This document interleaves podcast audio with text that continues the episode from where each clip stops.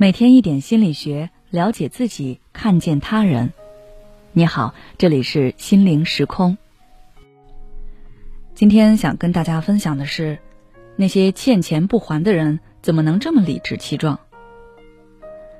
上周末晚上，我收到了一条听友的留言，听友说他去年借给朋友三千块钱，结果居然借出仇恨来了。事情是这样的。去年听友的朋友刚刚毕业，生活比较困难，就和听友借了三千块钱。当时朋友会说三个月之后就把钱给他，结果这一拖就拖了一年。起初听友催朋友还钱的时候，对方还有点不好意思，会言辞恳切的请求听友多给点时间。但是过了几个月，听友再去询问的时候，对方的态度就发生了转变。话里话外都在讽刺听友为人小气，连三千块钱都斤斤计较，还说听友这类人压根儿不值得深交，是他看错了人。这一番话着实把听友给惹怒了。听友和我说，他不敢相信自己认识多年的朋友居然会是这样的人。他不明白为什么现在借钱的人都成了大爷，欠钱不还的还能这么理直气壮。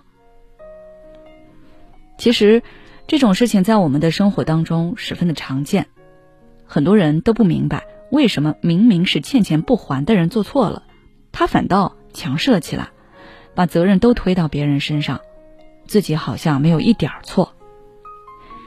这个其实和心理学上的认知失调有关。当我们犯了错之后，通常第一反应就是自我辩护、推卸责任。因为人在犯错之后，会因为自己的错误导致的后果而产生自责、害怕、恐慌等负面情绪。当这些负面情绪混合在一起的时候，个体会感觉承受不住，或者说想逃避这些感觉。于是，为了保护我们的自尊心，大脑就会开启保护机制，而推卸责任、进行自我辩护是最简单有效的方法。而这种推卸责任、把自己犯的错误合理化的现象，在心理学上就叫做认知失调。比如，上述案例中那个借钱不还的朋友，他其实明白欠钱不还的行为是不对的，他内心想按时还钱，但是他一直在换工作，没有存下来钱。欠钱不还和没有能力还钱这两个事实，让他对自己感到失望和羞愧。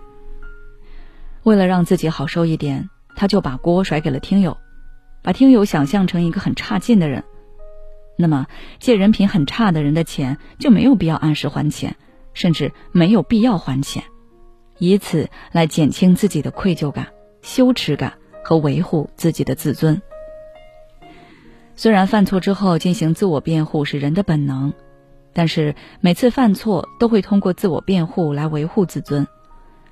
久而久之，我们就会难以发现自己的错误，周围的人也会对我们产生很低的评价。那么，该如何正确对待错误呢？我们的建议是，区分开错误行为和我们的人格、智商。很多人害怕承认错误的原因，就在于担心自己犯的错误被人发现了之后，别人就会认为你是一个愚蠢、差劲的人。但这样，你就是把行为和人格混为一谈了。要知道，犯错只是意味着你这件事情做错了，并不能说明你这个人就是愚蠢或差劲的。